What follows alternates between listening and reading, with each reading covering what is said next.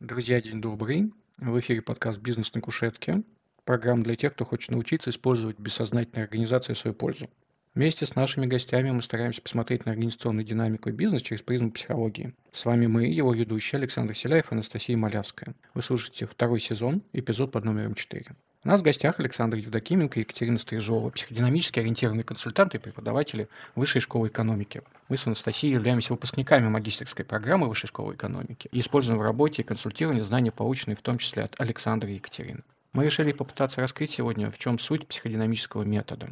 Выпуск получился немногим похожим на лекцию. Не знаю, хорошо это или плохо, но надеюсь, у вас появится интерес к этой области. Желаю интересного вам прослушивания.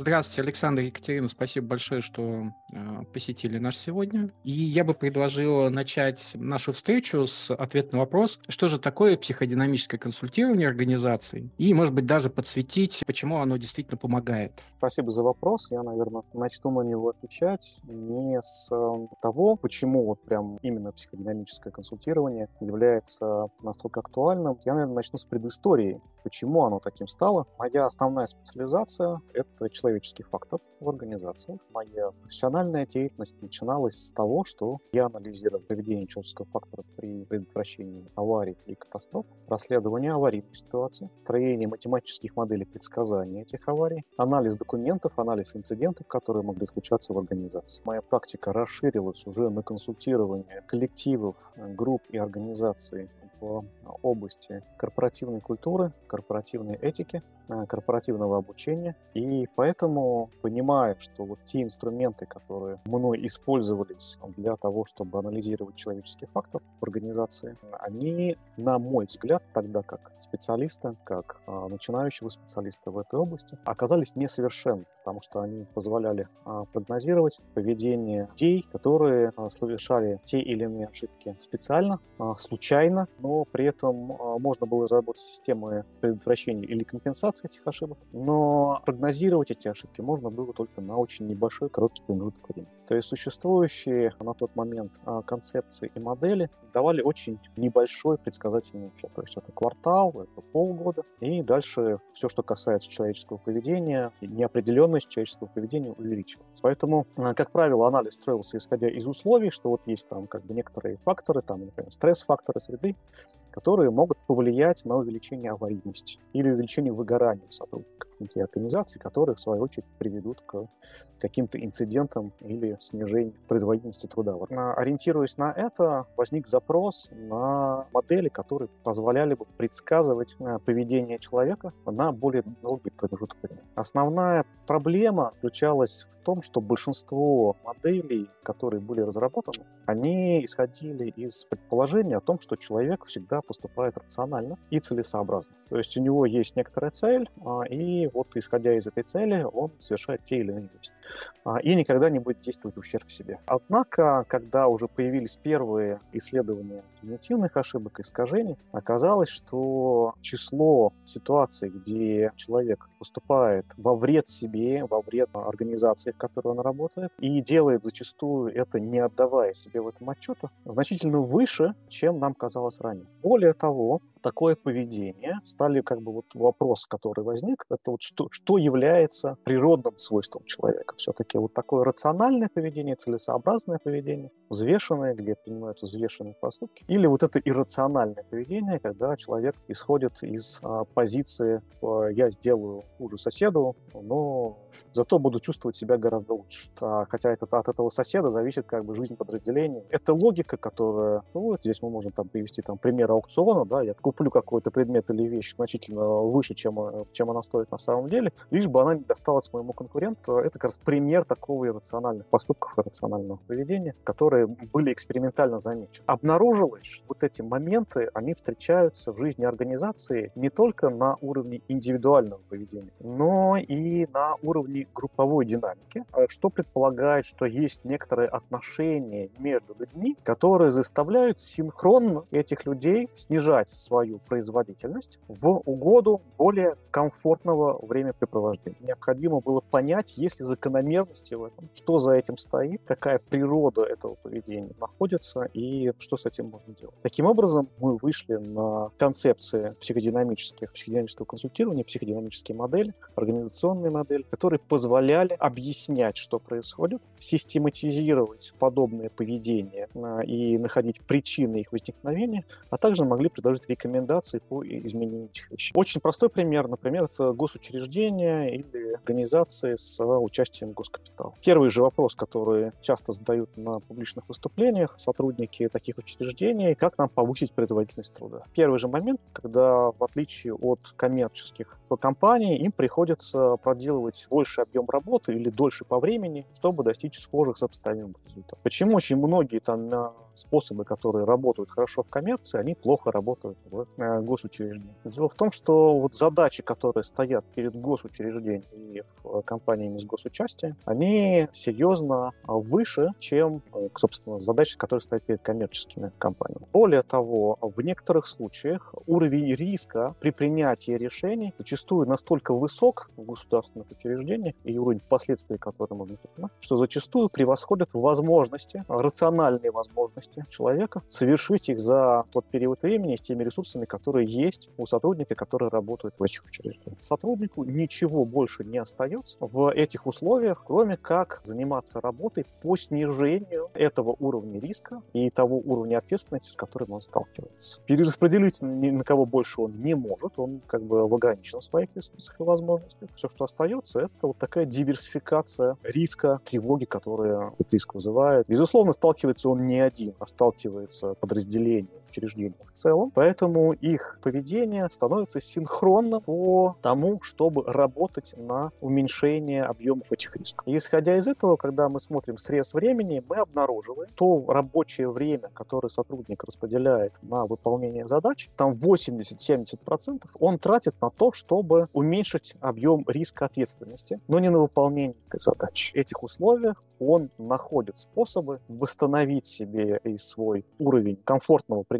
решений, тех возможностей полномочий, которые у него есть, за счет работы над переформатированием и переформулированием задач, в том числе поведенческие какие-то характеристики, например, уменьшение своей вовлеченности в какую-то задачу, прокрастинацию, для того, чтобы можно было выделить кого-то, кто на себя эту задачу возьмет, а не он, для того, чтобы перераспределить ее и снять себе эту ответственность, для того, чтобы продемонстрировать окружающим ее невыполнимость, да, или там человеку, руководству, которое поставило ее невыполнимость этой задачи. На это тратится очень большое количество времени. Психодинамическое консультирование, оно позволяет скрыть вот эти элементы, что, во-первых, запустило в момент, где а, уровень задач и уровень риска превосходят субъективные возможности человека, исполнителя, и, соответственно, посмотреть там, где процент времени, который а, человек или группа тратит на то, чтобы защититься от этого риска, целью освобождения ресурсов для того, чтобы они стали перераспределяться на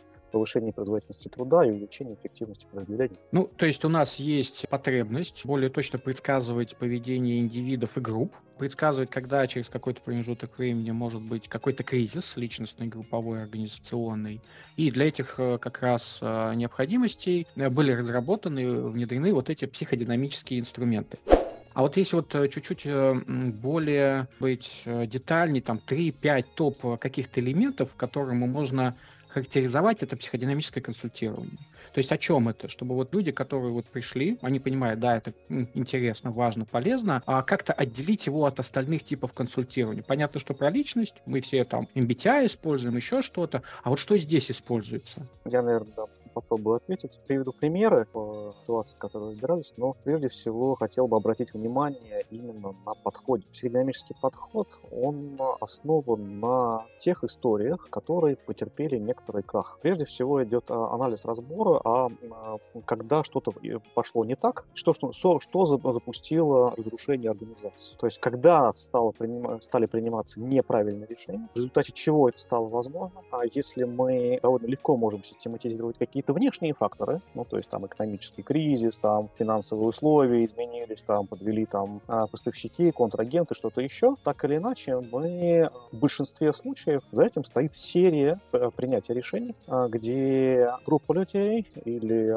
один человек или, собственно, компания в целом начинала принимать решения, которые подвели ее к той ситуации, когда она стала уязвима для внешних событий. То есть вопрос оценки, а, насколько и когда делает компанию уязвимой для внешних событий. Приведу несколько примеров, когда это срабатывает и когда этот инструмент применим. Он прежде всего применяется, когда в компании происходит повторяющиеся события, когда происходят повторяющиеся ошибки принятия решений, когда традиционные стандартные методы для решения решению этих задач они не помогают. Как правило, основные отсылки делаются на систему коммуникации, на корпоративную культуру, на систему взаимоотношений между сотрудниками, которые привели как раз к неправильному принятию решений. Но инструментов у собственников бизнеса, как правило, для того, чтобы провести это расследование и принять взвешенное решение и исправить эту ситуацию, как такими ресурсами они не обладают, потому что большая часть этого поведения и принятия решений, оно носит иррациональный характер, и поэтому, как правило, логики не поддается. Завод по нефтепереработке, в котором на протяжении длительного периода времени происходят аварийные ситуации. Собственно, руководство завода для того, чтобы компенсировать действия, для того, чтобы исправить эту ситуацию, при этом как бы соседние заводы, да, которые находятся в соседних городах, там как бы аварийных ситуаций нет, а вот именно на этом заводе они происходят постоянно. Оборудование одинаковое, менеджмент меняют, сотрудников меняют, но почему-то аварии происходят именно в этом месте, да, такое как бы проклятое место получилось. Руководство принимает решение что? Значит, надо э, улучшить охрану труда нужно ввести какие-то системы профилактические. Необходимо создать комитет по расследованию аварий и предотвращению катастроф. Значит, и вот там целый цикл мероприятий, который должен, по идее, как бы снизить эту аварийность. И вот вводится одно действие. Вводится, создается комиссия, создается, значит, отдел специального предотвращения, увеличивается, значит, улучшается инструктаж, улучшаются средства индивидуальной защиты. Ну, то есть проводится целый комплекс мероприятий, и получается, что в результате уровень аварийности учащается, а уровень масштаба проблем увеличивается. То есть э, рациональному объяснению это не поддается. Мы видим то, что на других заводах, когда мы это делаем, там эффект есть. А здесь как бы он обратный. Вот, казалось бы, правильных действий и взвешенных решений. Объяснение на самом деле оказалось э, довольно простым. Когда появляется какое-то подразделение, которое, собственно, вы, как бы должно заниматься этим расследованием этих аварий и предотвращением, сотрудники еще больше расслабляются, потому что знают, что теперь есть орган, который, на который можно специально делегировать ответственность за все происходящее. И это иррациональная логика она объяснима с точки зрения комфорта, эмоций, стресс, это снижает стресс, да, появление там специальных людей, которые теперь пришли, которые, э, с приходом которых как бы все, все станет хорошо, но при этом, э, безусловно, как бы их личную дисциплину это не увеличивает, а наоборот уменьшает. Сюда же можно привести более простой пример, знаете, да, то, что наличие, значит, каски, да, у велосипедиста увеличивает размер и количество и частоту аварий, которые у него случаются на дороге. Это э, работает по тому же самому самому принципу и по той же самой логике. То есть, когда есть какой-то объект, на который можно делегировать, то есть, как только вы внедряете более классные элементы э, средства защиты индивидуально, тем более опасные решения начинает принимать человек, потому что у него возникает эффект вот такого как бы неуязвимости, геройства, который... Это вот один из примеров этой иррациональной логики, которая как бы заложена в этих вещах, которые можно сказать. Вопрос, почему именно на этом заводе как бы это работал, и там э, объяснение было очень э, простое и легкое. До этого там был руководство, а, которое все риски брало на себя. Это был, был авторитарный очень лидер, человек, который а, мог взять на себя полную широту ответственности за все происходящее. Коллективу было гораздо проще. И когда этот лидер сменился, он ушел на пенсию, оказалось, что всю полноту ответственности за происходящее надо брать на себя. Это стало настолько обременительным при принятии решений, что коллективу ничего другого не оставалось, как продемонстрировать то, что они, как бы, это бремя для них настолько велико, через совершение сначала небольших инцидентов, да, которые из-за халатности происходили, уровень халатности начал увеличиваться. В результате чего эти инциденты переросли на уровень аварий, когда это игнорировали. И, соответственно, как бы дальше остановить это, задушить это а, обычными методами и способами а, уже дальше не получалось. Это вот простой такой пример. То есть как бы здесь вот это аварийное и халатное отношение, это некоторый способ защиты коллектива был от того уровня ответственности, который у них изменился. Вот этот момент, он как бы то, что это все запустил. А теперь, что касается понятий, которые лежат в, основе психодинамического консультирования, несколько я перечислю. Первое — это полное понятие риска. Второе — это понятие организационной тревоги. А третье — это защитные механизмы коллектива и группы от этой тревоги. И это понятие роли лидера, психоанализ лидера, который, по идее, должен эту тревогу перерабатывать, эти риски перераспределять таким образом, для того, чтобы они были для коллектива понятны одинаково. И из этого строятся программы консультирования и программы развития коллектива в группе организаций. В основе их лежит две аксиомы и два принципа. Их подготовили две разные школы направления психодинамического подхода. Первая утверждает, лидер всегда деградирует до уровня группы. И вторая аксиома, группа всегда деградирует до уровня своего лидера. Они только на первый взгляд, эти аксиомы, противоречат друг другу, на самом деле они взаимодополняют друг друга, а, что объясняет, что и лидер, и группа должны заниматься постоянным развитием. И не отдельно друг от друга, а вместе друг с другом, а, иначе как бы вот эти процессы деградации, они а, приведут к тому, что эффекты направленные, действия направлены на их развитие, они как бы ни к чему не приведут или приведут к нулевым результатам. Поэтому вот эти вот аксиомы, они лежат во главе, наверное, такого подхода по тому, как с этой динамикой справляться, как ее преодолевать в каждой организации, за счет чего. Каждый э, уровень этих деградаций за этим стоит не, неосознанная деградация, никто не хочет деградировать. Так получается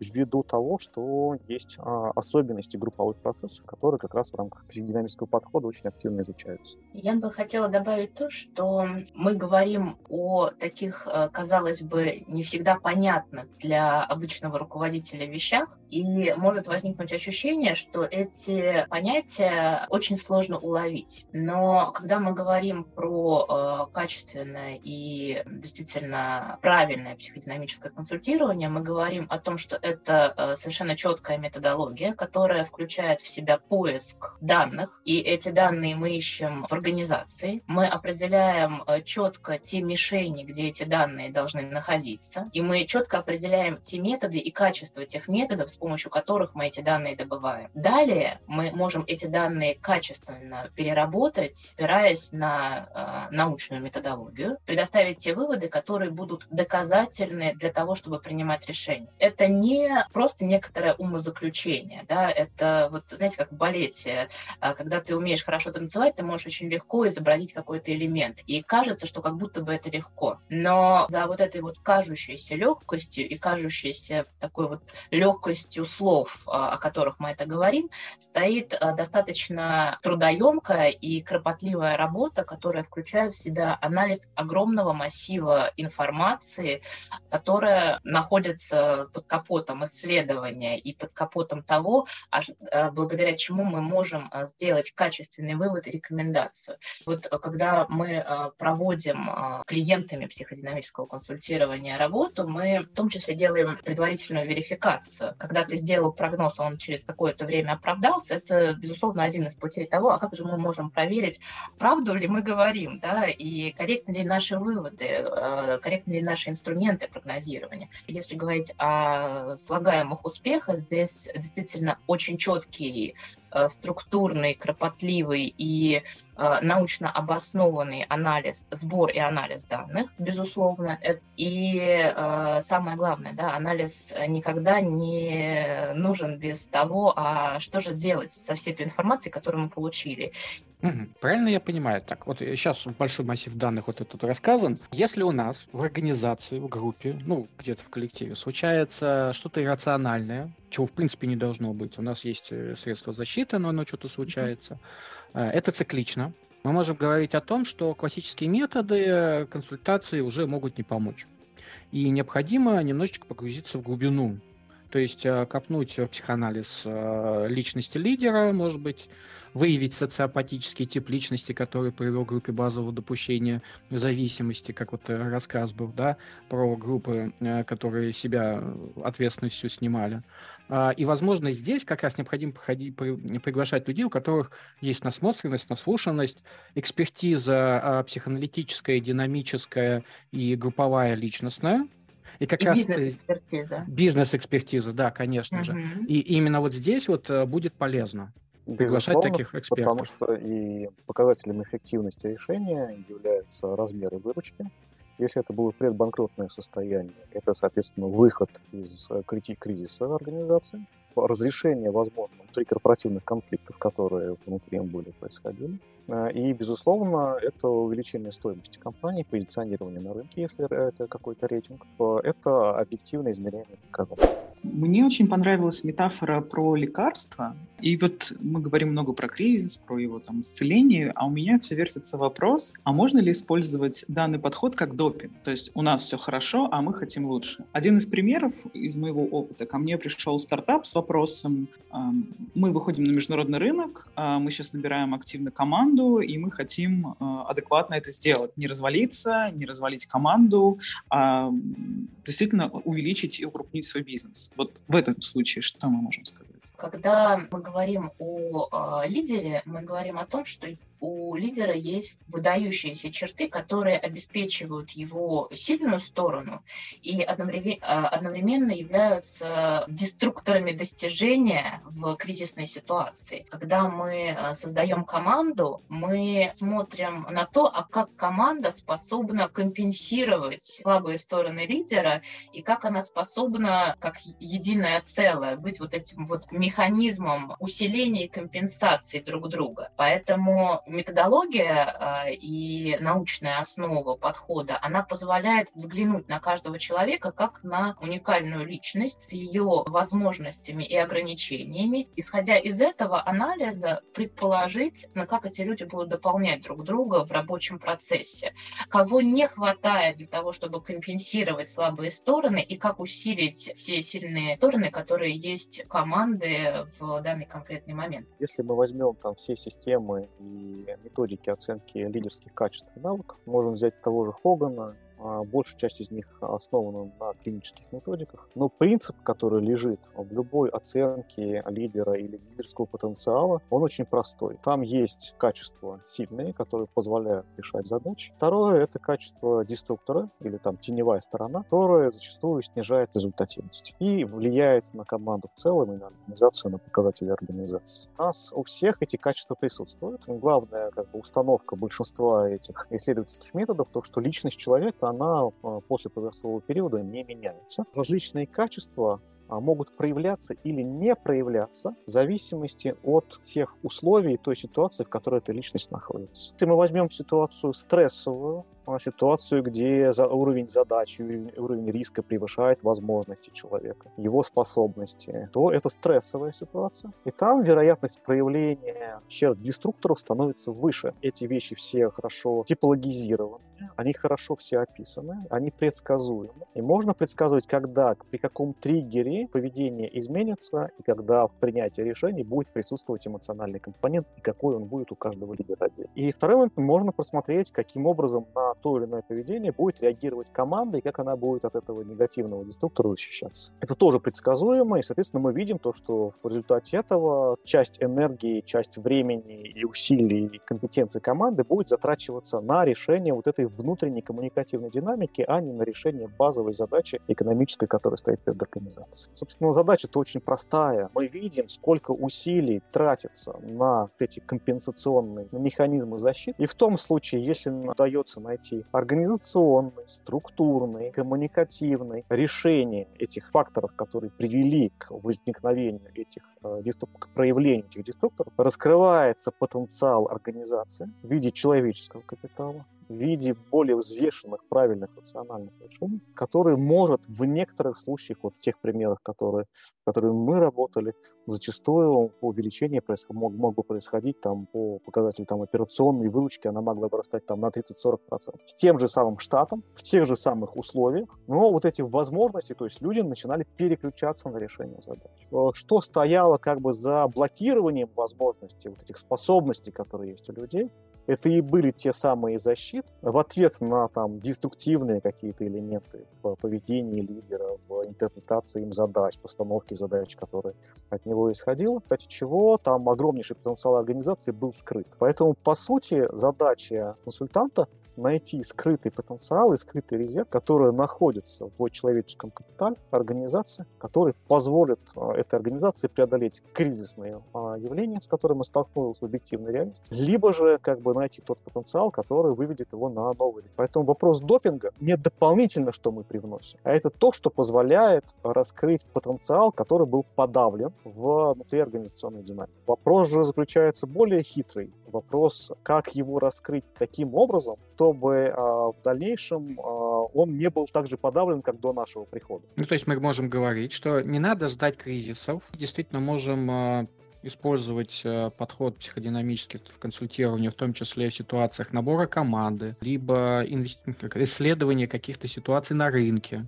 То есть э, всегда есть э, какое-то подавленное состояние, которое можно, я не знаю, вот этим вот легким психодинамическим массажиком разблокировать, и организация начнет двигаться чуточку быстрее чуточку лучше, даже при тех же целевых условиях, которые у нее были, те же самые ресурсы используя это практически мы уменьшаем сопротивление команд, лидеров и э, потерю их энергии.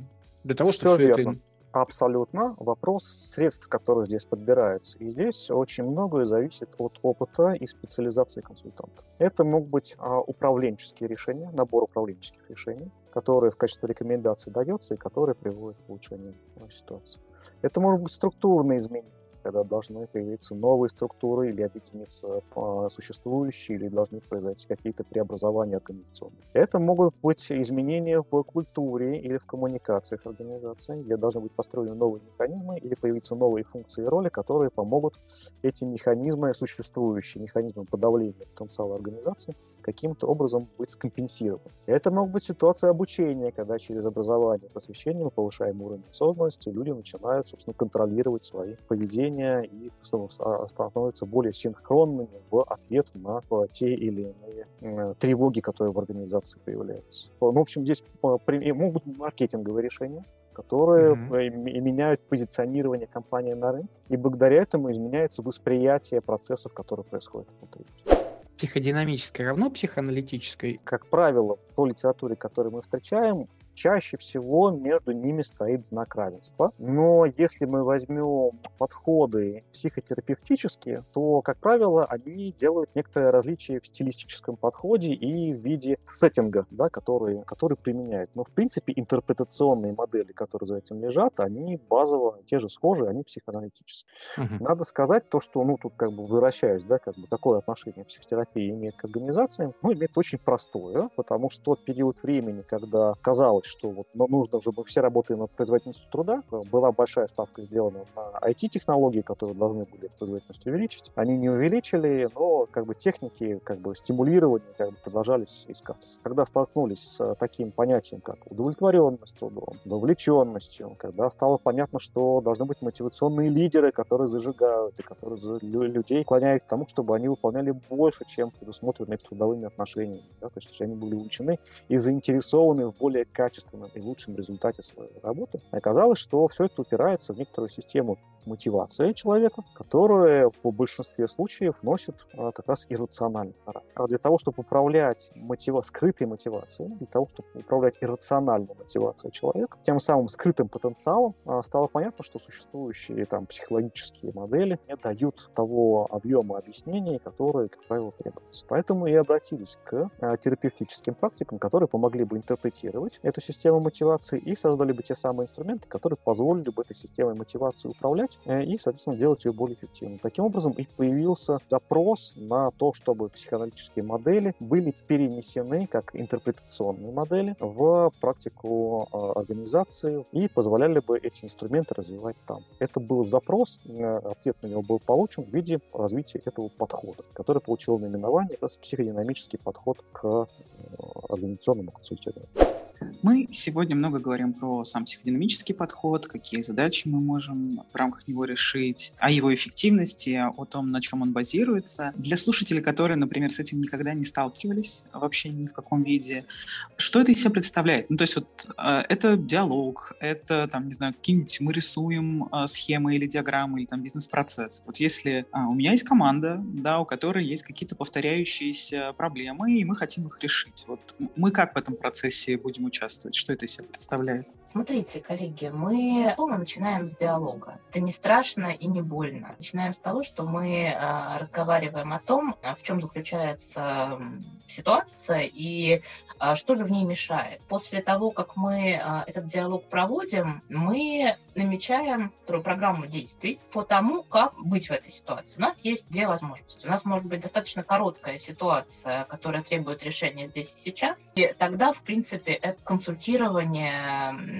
за короткую встречу да, за 3-4 часа. Безусловно, к этой встрече мы готовимся и собираем дополнительную информацию, э, основываясь на, на тех гипотезах и на тех предположениях, которые есть в э, результате первого общения, первого запроса. И э, вот за эту короткую встречу мы объясняем клиенту то, что происходит, почему это случилось, какие могут быть последствия, и вместе с ним а, вырабатываем решение. Может быть, э, ситуация более длительная, да, то есть если мы не говорим о какой-то а, ситуации быстрой для решения, то мы говорим о серии встреч и исследований и о программе действий, то есть о некоторой поддержке того, а как же могут быть э, те действия, которые были выработаны, реализованы в практику. Это могут быть как стандартные действия, э, всем понятные по созданию организационной структуры, но нужно четко понимать, какую структуру, для чего и с какими планами и целями создавать. Почему мы ее делаем, почему именно сейчас. Но вот эта вот программа поддержки, она чаще занимает больше времени для того, чтобы прийти к некоторой э, новой точке контроля и точке обсуждения, а как же мы продвинулись в результате этого обсуждения. Вот такой вот процесс. То есть как раз мы можем в этом процессе следить за возникающим сопротивлением, которое может да. возникать у компании в процессе вот этой трансформации, да. находить новые стратегии, да, его как-то преодоления, адаптации, то есть уже следить да. за динамикой и да. находить какие-то новые пути. Абсолютно верно. Я, наверное, расскажу, как решается некоторый э, запрос обратилась за рекомендацией собственных бизнеса, довольно крупного известного с известным брендом на рынке, которая, безусловно, мы узнаем ретроспективу развития организации, просим человека подготовиться перед встречей и собрать некоторую историю. В ней нам нужны реперные точки, которые человек в своей организации видит, то есть вот как бы реперные точки развития организации с момента ее основания, появления, если он был основателем, как она, через какие этапы пути она проходила, что было запуском нового этапа, что было реперными точками, которые как бы переводили из одного этапа в другой. Запрос, который пришел, был период большого расцвета организации. В настоящий момент времени добиться сопоставимых результатов не получается. Использованы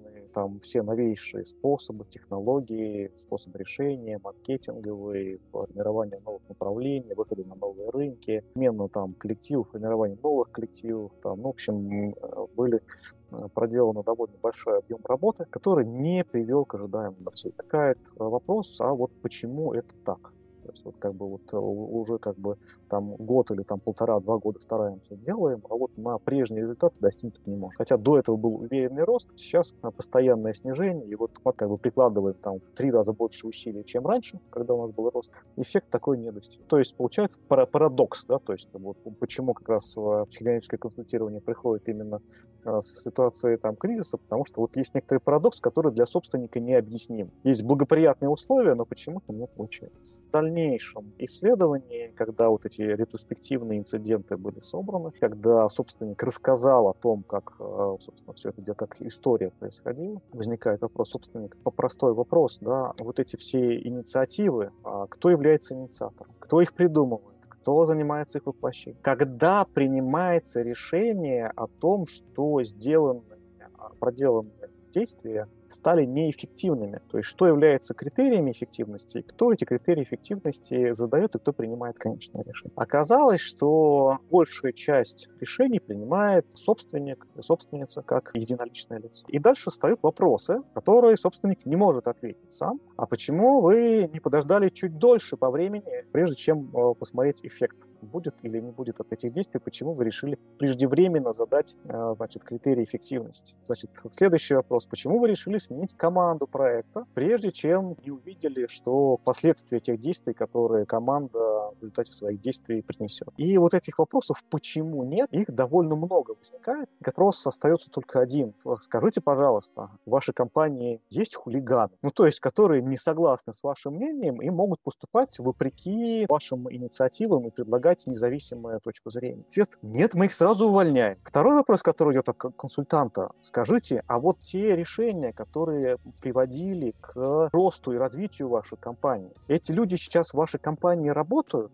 Кто принимал решение о заключении там вот этих выгодных контрактов? И дальше, собственно, говорит, нет, я выступала против этих контрактов, а вот те люди, которые принимали решения эффективные, мы с ними поссорились и разошлись. Мы, мы можем как это описать? Конечно, видимо, у этого собственника недостаточно управленческих навыков там каких-то и что-то еще. Но, простите, этот собственник руководит бизнесом на протяжении там 10-15 лет. Ну, наверное, за это время он навыками-то точно должен был обрасти. Там, он управляет там коллективом почти там из 100 тысяч человек. Это все-таки опыт, ну, как бы довольно большой. То есть дело не в навыках, а дело в чем-то другом. Интерпретация, которая есть как раз в психодинамическом подходе, она довольно простая. Дело в том, что отношение собственника к бизнесу в какой-то момент поменялось. И вместо того, чтобы к бизнесу относиться как к, организации, как к бизнесу, на бизнес стала транслироваться некоторая семейная история, личная история и личные амбиции. Вообще личные амбиции, они всегда на каком на определенном этапе подменяют амбиции бизнеса. Ну, то есть бизнес не может быть развиваться без амбиций собственника. Но в какой-то момент возникает подмена бизнес-показателей на то, чтобы удовлетворялись не бизнес-показатели, а личные амбиции, которые лежат у собственника, которые, как правило, зачастую ну, в определенный момент расходятся с бизнес-интересом. И вот найти эту точку, когда вы перестали танцевать, на основании а,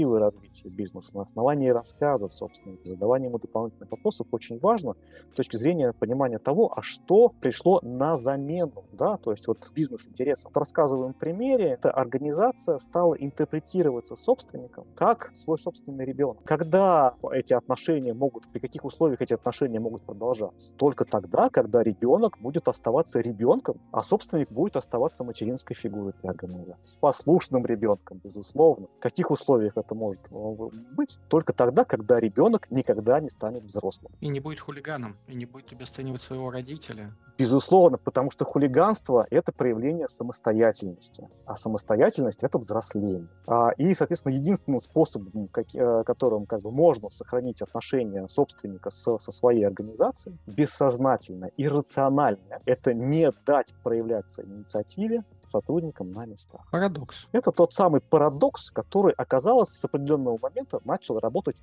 против организации и против организационных бизнес-интересов. Но при этом он полностью удовлетворял личные, а, даже чрезвычайно личные амбиции собственника. У этой истории счастливый конец? Да, потому что в решение, которое было предложено, тех людей, которые а, могут проявлять такие хулиганские вещи, делегировать им управленческие решения, искусственно вести для себя самого те нормы времени, когда собственник не будет вмешиваться в процесс принятия управленческих решений. Это тот момент, когда был возможен диалог собственниками, который мог принять это решение для себя. Это, это же эксперимент, да, это тот самый пространство, где можно экспериментировать. То есть мы предложили пойти на этот эксперимент, да, и посмотреть со стороны, что будет происходить. Условием эксперимента такого было то, что собственник дает, э, как бы не лишает ресурсов это направление работы и не занимается вытаскиванием там тех ценных кадров, которые эти люди под себя будут собирать и набирать команду. Ну, то есть как бы не вмешивается в ресурсную базу вот этого экспериментального пространства. Это привело к тому, что если мы начали смотреть экономические показатели, то эта группа предложила а, тот вариант решений, бизнес-решений, он как бы объединен и маркетинговый, и бизнесовый, с точки зрения там выхода на новые клиентские базы в сеть, которые привели к тому, что прибыль компании увеличилась к, по итогам года в два раза. И они стали сопоставимы с теми показателями, которые были в период расцвета организации. То есть обратите внимание, что эксперимент-то хороший. Вопрос в том, а, а вот как бы посмотрев на все на это, не сочет ли собственник, теперь организация становится не совсем его. И не включится ли сопротивление, не откатится ли все назад И не откатится ли время. все назад, да. Потому что интервенция, вот как бы вот такое, такая рекомендация называется интервенция, а, она предлагается, виден ее эффект, какой инструмент заложить на будущее, чтобы вот этого соблазна прерывания этой инициативы не возникало снова и снова для того, чтобы не было погашено вот эта вещь. Чтобы не вернулась к позиции, значит, мы их сразу увольняем, да, вот. Раздражают же, проявляют самостоятельность, делают некомфортным организационную среду. Вот, поэтому вот э, этот момент, этот пример, да, он является показателем того, как проходит организационное консультирование. Тогда, наверное, вот э, один из вопросов последних, связанных э, как раз вот с рекламой этого динамического подхода, есть же аналитический бизнес-клуб экспертов, выпускников магистрской программы. Вышки как раз связаны психоанализом и бизнесом. Как, насколько я понимаю, там а, свой метод работы, тоже берущий начало психодинамики э, бизнеса, да, психодинамическом подходе. Можете поподробнее его рассказать, представить? Может быть, слушателям будет интересно в какой-то момент тоже прийти и поучаствовать. Аналитический бизнес-клуб – это э, формат, э, который объединяет два полюса решения задачи. С одной стороны, это формат, в котором выпускники магистрской программы могут учиться и получать практику. С другой стороны, это возможность для руководителей бизнеса, для собственников бизнеса, для лидеров бизнеса посмотреть на то, а что же такое психоаналитический подход, глубинный подход к работе с организацией, психодинамическое консультирование. Это формат, в котором э, можно можно поговорить о некотором таком вот коротком кейсе, о котором мы говорили, в ограниченную перспективу временную. Формат трехчасовой работы, когда встречается команда экспертов. Э, эта команда имеет отличные навыки работы в психодинамическом консультировании. У каждого из э, членов этой команды есть своя уникальная бизнес-экспертиза. Это может быть general management, это может быть маркетинг, это может быть HR, это может быть какое-то проектное управления или юридические вопросы и так далее. Да? И э, здесь мы можем посмотреть на э, ту ситуацию, с которой столкнулся клиент, через призму единого подхода, и предложить э, разнообразные способы решения, то есть те самые интервенции, о которых говорил Александр. Как сделать так, чтобы эти интервенции достигли цели и э, как э, предложить вот в рамках такой вот ограниченной по времени консультации некоторую программу действий для того, чтобы клиент сессии, клиент этой встречи смог достичь того результата, о котором мечтал и который он планировал в самом начале. Получается, там люди бизнеса с образованием образованием, полученным э, в психодинамическом подходе. Есть mm-hmm. достаточно длительная работа в течение нескольких часов, э, вовлекая клиента, а, с историей клиента. И в конце он получает рекомендации да. который волен использовать или нет, но, по крайней мере, для него это очень интересный эксперимент. Да, и мы оставляем возможность прийти на встречу еще раз и э, рассказать о том, что же получилось в результате тех действий, которые были рекомендованы, и посмотреть на движение этой ситуации в некоторой точке Б. То есть это возможность э, корректировки тех действий, с которыми мы в первый раз э, поработали. Переходим к нашим рубрикам. Личный вопрос. Почему эта э, тема, психодинамический подход, психодинамическое консультирование так важно для вас сейчас? Наверное, потому что это неограниченное пространство для развития. Потому что, когда мы говорим психодинамическое, мы говорим о глубине анализа и возможности для уникального познания. Поэтому, мне кажется, это совершенно такая э, интересная и эм, объективная мотивация для того, чтобы этим заниматься. Это интересно, это глубоко, это приносит удовольствие от результата, потому что он виден и наблюдаем нашими клиентами, поэтому это круто на протяжении короткого промежутка времени наблюдаем. Потому что так добавил такое. Э, но от этого это не становится менее крутым, правда же? Дело в том, что в восприятии клиентов решения и рекомендации э, выглядят э, несколько парадоксальным образом, а эффект, который получается в результате их применения, некоторым волшебством. Многие из клиентов, кто возвращается за продолжением там уже других ситуаций, которые сталкиваются в своем бизнесе, непонятно, почему вот эта парадоксальная рекомендация работает. А, а как бы приходится объяснять, почему? Или они все-таки так и уходят с, пониманием, что это магия? Ну, то есть есть вот э, там э, модели, которые там можно легко рассказать, там за, за 10 минут, там модели Хиршкорна, например, да, которые там объясняют вот, там защитные механизмы, э, как лидер как бы с ними справляется, например. Но в таких ситуациях это требует более глубокого объяснения. Например, вот там, где происходила подмена да, в последнем примере, где происходила подмена бизнес-рабочих отношений на а, отношения проецирования да, своей там, материнской позиции внутри организации, это собственник не поймет этого объяснения. Оно более глубокое как бы рекомендации, которые ему даются, начинают работать. И вот когда они работают, тогда собственник обращается за объяснением, почему. Поэтому здесь, видите, немножко такой он инвертированный получается подход. То есть сначала как бы люди должны видеть эффект результатов применения методов, а потом они объясняются за интерпретационными моделями. Многие остаются с эффектом чуда. Ну, то есть вот они применили, у них внезапно получилось. Не знаю, не знаю, как у вас это получается. Сделайте, пожалуйста, еще раз.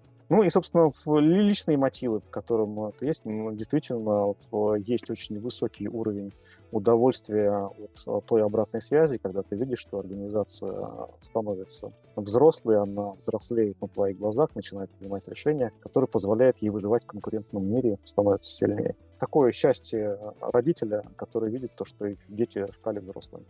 У нас есть, соответственно, понимание, что это приносит действительно пользу. Э, человек, э, лидер, руководитель, э, собственник сидит сейчас по другую сторону, там, не знаю, телефона или экрана. Все вроде бы ему достаточно понятно, наверное, я надеюсь, в течение сегодняшней встречи. А делать-то дальше что? Что он может сделать, чтобы вот попасть в этот мир прекрасного психодинамического консультирования? Надо сказать то, что школы психодинамического подхода очень активно развиваются. В большинстве бизнес-школ есть подразделения, которые называется по-разному, там клинический, например, подход называется, психодинамический подход. Кто-то получил название по местам релокации, например, Тавистокская школа. Да? Есть отдельные компании, которые занимаются этими практиками, они довольно известны в странах с развитой э, э, экономикой. Где найти книги, где найти материалы, где можно ознакомиться с этим подходом, их довольно много. И фамилии, там, Манфред Пецдеври, Ларри Хиршхолм. В России есть магистрская программа и бизнес-консультирование, э, которая сочетает в себе эти подходы. Это организационные как раз модели, модели и модели изучения лидерства, которые позволяют прогнозировать и консультировать организации в рамках этих интерпретационных схем и моделей. Собственно, для того, чтобы попробовать, можно прийти в аналитический бизнес-клуб и стать клиентом, начать э, с личного опыта и начать с того, а как это работает, да, посмотреть на то, а как, какие возможности подход открывает для лично моих задач, начать с этого. Рубрика «Посоветуй как себе». Есть ли какие-нибудь, я не знаю, книги, фильмы, вещи, магистерскую программу уже как бы посоветовали, что-то, что можно слушать или порекомендовать, э, чтобы чуть-чуть еще глубже копнуть э, после нашего эпизода подкаста? Почитать и понять. Хорошо. Есть великолепно опубликованные кейсы. Ларри Хиршман. Ну, фамилия довольно сложная, там довольно большое количество согласных. Все, что касается так называемых социальных защит при организации, организационной тревоги, психодинамики организации. Есть Хиншлевуд, профессор университета в Эссексе. У него очень довольно большое количество тоже очень подробных организаций. Есть книги, которые и статьи, сборники статей, которые переведены, какие-то истоматии, переведены на язык, а, бессознательные в организации. По-моему, так, так, собственно, и называется довольно большое. Собственно, психодина... психодинамика организации. Следующий момент, который могу порекомендовать, это реквизитные организации а, Жака Эллиота, как один из тоже таких подходов. Если что-то попроще, книги Манфред Кетсдеври, который также является научным руководителем магистрской программы. Последняя рубрика, я не знаю, насколько вам а, откликнется она, у нас с Анастасией все равно случается рефлексия. Э, рубрика называется «Что забираете с собой?». Поскольку вы гости, этот вопрос я сначала задам вас. Если что-то, что вы можете забрать с собой, э, если что-то полезное, важное, нужное, что вы можете хотя бы чуть-чуть э, с собой унести? Хотела бы сказать про диалог, когда встречаются, встречаются новые люди, а с некоторыми сегодняшними коллегами мы встречаемся первый раз. Каждый раз, когда мы встречаемся с новым человеком, мы собираем немного информации о нем и, безусловно, немного информации о себе. Поэтому благодаря нашей встречи, мне кажется, я забираю что-то новое о себе и о том, как можно аккуратно э, рассказывать о э, глубоких вещах человеку новому и новой аудитории. Поэтому я надеюсь, что вот этот опыт, он будет не только интересным, но и полезным. Ну, я, наверное, тоже поделюсь впечатлением. Да, мы ездим на машине, мы зачастую не всегда задумываемся о том, что у нас под капотом. Та практика консультирования, которую практикуем на протяжении там, почти 10 лет, настолько серьезно менялась под действием кейсов, под действием как бы вот тех задач, которые мы встречались в практике, э, потому что опубликованных кейсов не так много. Учителей, которые эти кейсы могли бы рассказать, и модели, которые представляют, они в ограниченном объеме доступны нам, не 24 на 7. Рассказать о, о том, что такое машина, без погружения в то, как э, работает ее двигатель, бывает довольно сложно. Поэтому для меня это вот опыт сказа именно об этом, как вы ездите на машине последние 15 лет, как бы, и что, что вами двигает. Каждый раз э, думаешь, о чем рассказать, о топливной системе, тормозной системе безопасности или о двигателе, о масле, который позволяет как бы, механизму вращаться. Каждый раз вызывает большие вопросы и сложности. Я надеюсь, что за э, этот промежуток времени нам удалось немного рассказать о том, э, что такое психодинамический консалтинг, чем он связан, какие задачи он решает, э, и в чем его основная специфика, не погружая как бы, в детализированное описание как бы, принципа двигателя внутреннего сгорания. Спасибо. Настя? Решила еще раз перечитать э, книжку Рэя Далио по поводу принципа. Книга называется «Принципы». Мы много сегодня говорили о кризисах, но есть такой нюанс, который мне пришел в голову в процессе нашего обсуждения, что кризис иногда можно следить, когда это уже прям поздно, когда мы говорим про банкротство. И в этом плане это про некоторое повышение осознанности как владельца бизнеса, либо мы говорим о команде. Если вы не следите за какими-то метриками, не следите за их, э, соответственно, там, значением, вы не сможете кризис отследить раньше. А у Рэя Далио в принципе, как раз один был из моментов, который я подчеркнула, что он записывал, как он принимал решения. Он фиксировал эту информацию. И вот некоторая привычка фиксировать как свои принятые решения, так и, например, то, что происходит в бизнесе, позволит раньше чуть заметить кризис до того, как вы подошли к банкротству. Я, на самом деле, забираю с собой очередную мысль про сопротивление, которое испытываем мы и наши клиенты, то что, по большому счету, именно наша реакция деструктивная, вот эта темная сторона, и наше сопротивление мешают принимать какие-то адекватные, адаптивные, нужные бизнесу, нужные нашей карьере вещи. Спасибо за, за пространство, коллеги. Очень э, интересно и очень продуктивно быть у вас. Спасибо за то, что пришли в гости. Большое спасибо. Спасибо, коллеги. Спасибо вам большое. И всем, кто дослушал нас до конца, хорошего дня. До свидания.